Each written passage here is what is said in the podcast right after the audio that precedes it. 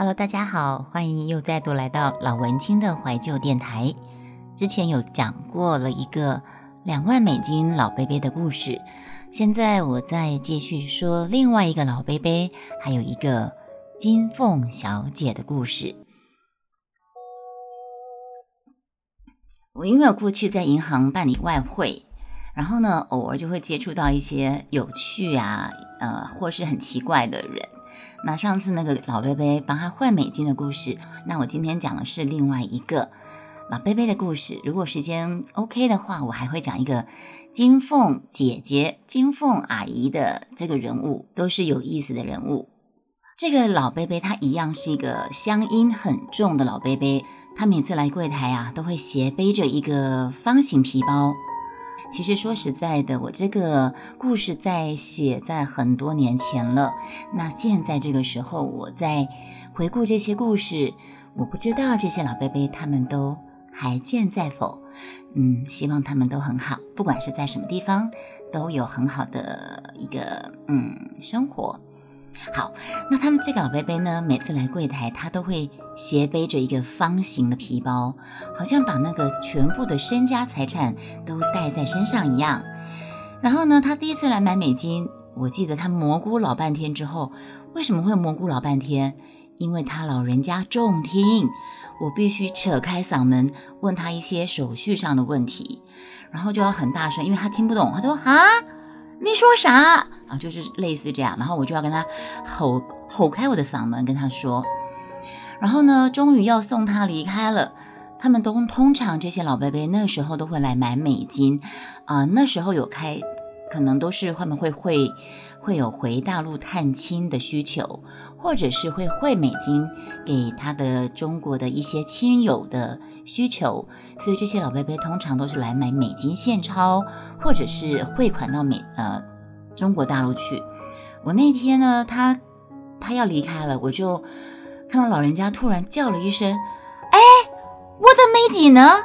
我的美金呢？”声如洪钟啊，在场的人全部被吓了一跳，你知道吗？我就只好大声的回他说：“我美金刚刚不是给你了吗，老贝？”没有啊，我给你三万块台币，那我的美金呢？他一边说着，就一边东摸西摸口袋的、裤袋的，啊，吓死我了！我心中非常惊讶，也很害怕。我说：“那你的包包呢？”我就看他翻一下，他在他的包包斜背在身上的包包，就摸摸半天，然后一直摇头，一直摇头。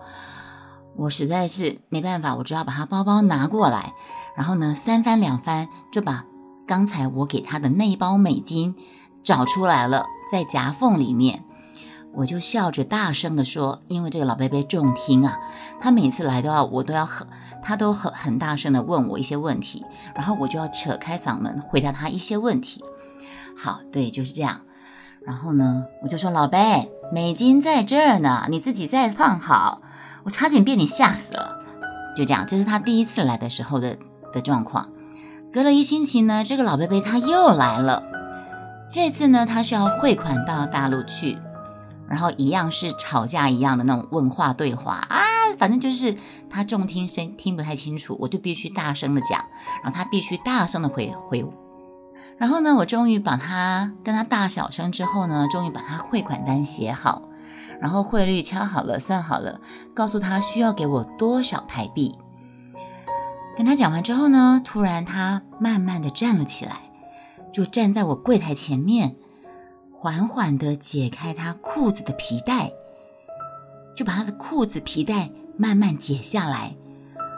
我的第一个反应是：你你你你你想干嘛呀？然后就在他把皮带抽出来的时候。我就迅速的站起来，然后往后退，退到离他大概一两公尺远的地方去。我心里是想，他这样他就打不到我了，你知道吗？我以为他要拿皮带打我，我吓死了。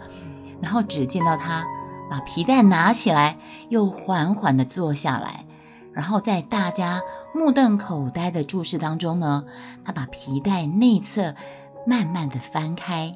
把一张张卷藏在皮带里的美钞一一的摊在桌上，Oh my god！哇哩嘞，圈圈叉叉。原来这个老贝贝他把他的美金一张一张的卷起来，放在他皮带的内层，放在他皮带内层里面。啊！一刹那间，大家憋笑的憋笑，躲到洗手间狂笑的躲去洗手间。然后留下一个满脸布满黑线、天上好多乌鸦飞过，然后哭笑不得又惊魂未定的我，因为我就跳到后面去，我觉得他好像是要拿皮带出来打我，我不知道哪边惹到他了这样子。然后呢，就看到那个老贝贝气定神闲的，慢慢的数着他那个宝贝贴身美钞，然后我心里就喊说：“我的老大大老爷，你不要再吓我了，行不行啊？”这样子。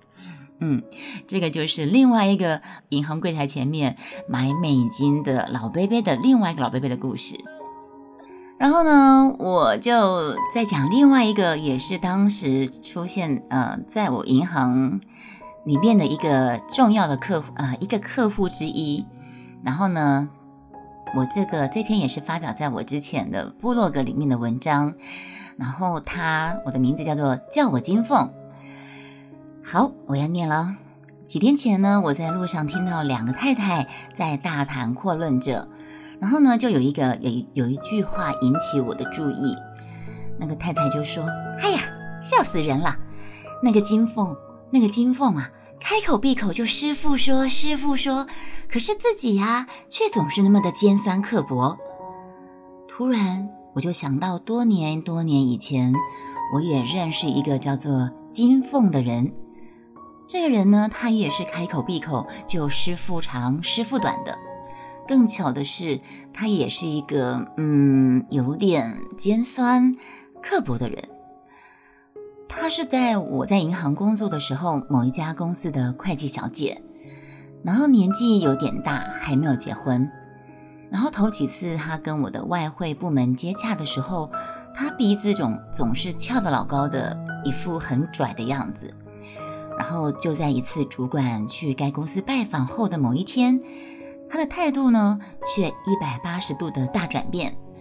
然后当我称她为关小姐、关小姐的时候，她竟然眉开眼笑的拉着我的手说：“哎呀，你叫我金凤就好了。”不知道是前后落差太大，还是她那张脸实在是不太适合堆满笑容啊，还是她的亲热动作有点做作。反正我们大家都不太习惯他那个新的态度。后来呢，他每次到柜台一坐，总是以“，我师傅，哎呀，我师傅说啊，怎么怎么来当开场，然后让所有的人都知道他开始去学佛了。然后他总是会先讲一大，他每次来银行办事情的时候啊，他都会先讲一大段大道理，然后再跟我处理工作上的事情。嗯，你说他公私分明吧，也算是公私分明啦。他一说到公事哦，他的笑容可以马上不见，然后鼻子呢又翘得老高的，然后口气又尖酸了起来。有一次，我记得他在电话里面先跟我敲了一个美金的汇率，然后二十分钟之后呢，他扛着一棵小吉树，那个荆棘呀，小荆棘的树。Hello，欢迎无名游客，欢迎你加入。我正在讲第二个故事，金凤金凤姐姐的故事。有一次，这个金凤呢，她是我客户的会计小姐。有一次，他在电话里面呢，跟我敲了一个美金的汇率。然后二十分钟后，他扛着一棵小荆棘的树到我银行来。然后一上来呢，他就对着乡里嗲声嗲气的说。哎呀，乡里呀，我送你一棵小橘子树，让你们大吉大利啊！然后我们那个乡里，那个男乡里就婉谢着说：“哦，关小姐，不用了，不用了。”那个金凤就说：“哎呦，你叫我金凤就好了，不要叫我关小姐，你就收下吧。我师傅说啊，施比受更有福，你就让我有这个福气，不做布施嘛。”然后我们那个男乡里也很饱，他就回他一句。呃，我为了有福啊，我再把它布施给你好了。然后那个金凤就把那个福气，那颗金金呃小金棘就往地上一放，然后面无表情的走向我的柜台。乡里就拒绝他的好意，他就面无表情的就走向我的柜台啦。接着发生什么事情呢？好啦，我不是说吗？这个金凤开口闭口就会说：“师傅说，师傅说。”然后呢，他要送我们金呃送我们乡里那棵金枣树，乡里拒收，他就脸色不是很好看，然后就面无表情的坐到我的柜台前面。他屁股一坐下呢，就马马上拉高嗓门说：“昨天啊，我去参加禅修。”我师傅说，我们做人呢要理直气和，做人嘛本来就该这样啊，你说是不是啊，张乡里？我回头看一下我们那个男的张乡里，就一脸要笑不笑的，微微点点头。他这个是呃，这个这个这个金凤呢还没有说完，他就说，何必跟人家争执呢？我们又何必生气呢？我师傅说啊。生气就是拿别人的错误来惩罚自己。哎呀，凡事不要太计较，不要太计较，和气才会生财嘛。然后呢，这个金凤他又眉开眼笑的对着我说：“可是我总觉得那个笑有点 笑里藏刀的味道在。”后来终于回归正题。他就跟我说：“哎，王小姐，我来结汇啦！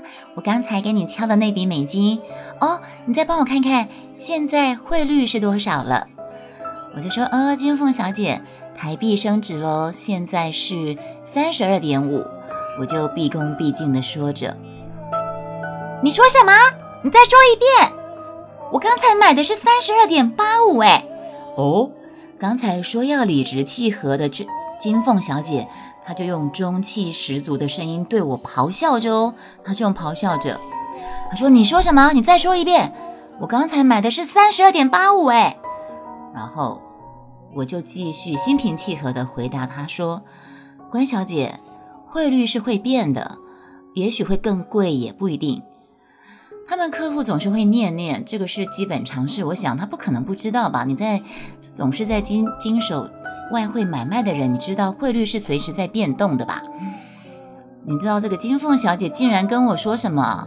我不管，刚才我敲的汇率不算，我就要现在这个三十二点五的汇率。她就像是一个坐在地上耍赖的小孩，刁蛮的跟我说出这个让大家都傻眼的话来。然后呢？尽管我跟主办好说歹说，他就是不予理会，然后一股劲的在柜台上前面就继继续吵闹不休，声音越来越大，越来越大，他就一直口气也越来越差，态度就越来越蛮横。为什么不能取消？谁说不能取消的？你们银行怎么可以这么不讲理呢？然后最后我们后面那个乡里，他本来要送他金吉，他不是一开始这个金凤拿了一棵金枣树。荆棘还呃小荆棘的树要来送给乡里，乡里把这个树回回送给他，他不收。最后这个乡里实在听不下去了，他就回他一句：“你也买过股票吧？你都交割了，怎么可能反悔不买呢？这个是基本常识吧？”OK，这个乡里啊，话刚讲完，金凤小姐她马上用力拍着桌子，怒气冲天的说：“你这话什么意思啊？”你是说我没尝试吗？你这个乡里太不社会化了。说真的，我我我到现在为止我还不懂，我们乡里回他这句话跟没有社会化有什么关系？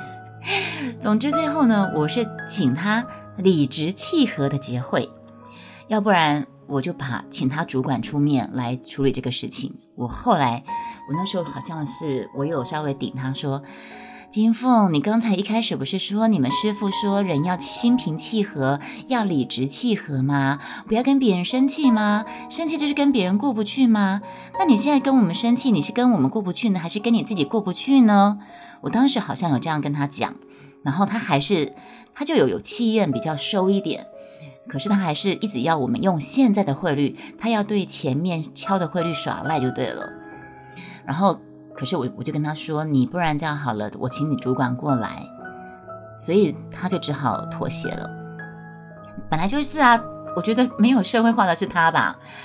然后我就记得那天他离开的时候呢，就很悻悻然的就把那个 小级数又抱回去了。他走了之后，我们又好气又好笑。是谁一开始说要理直气和，然后又说要和气生财的呀？然后师傅是怎么教他的呢？其实当时我就有蛮深的感触。嗯，因为在那几年当中，修习身边开始有很多在修习佛法的人增加很多，可是真正了解其真意的又有多少呢？多少人是嘴巴说一套，然后行为又是另外一套呢？实在太多了。嗯，我觉得哈，我个人当时觉得这样的人其实是陷佛教于不义的。大罪人，不管你是什么宗教，你你打着你是学什么宗教，然后你要来劝人家行善，但是你你做出来的行为，你反而不是那个样子，你反而是做出一些让人家傻眼的行为。那我觉得你这样子口口声声师傅说左一个师傅说右一个师傅说，你不是反而陷于你陷你这个宗教于不义吗？人家同事就说啦，他们是以师师傅说当幌子。以高标准去要求别人，可是他自己却是不思悔改的顽固主义。嗯，蛮有道理的，我觉得他们这样开口闭口修行，左一手左一个师傅说，右一个师傅说，可是却连基本的和谐相处，而且又不讲理，那才是让人家很很傻眼，会让人家取笑的事情。然后在这件事情没有多久，听说那个金凤也离职了。我不知道 跟他这个人社会化不足有没有关系，或者是他决定要好好的修行，不理这个红尘俗事也说不定了。嗯，银行里面一下子少了这号人物，听不到他那嗲声嗲气的。哎呀，你叫我金凤就好了，不要叫我关小姐，不要这么生疏嘛。听不到这句嗲声嗲气的金凤叫我金凤，刚开始还真的是有点不习惯呢。嗯哼，好，那这就是我要跟大家分享的另外一个银行的老贝贝，还有一个金凤小姐的故事。谢谢你们再度来到老文青的怀旧电台，我们下次再见。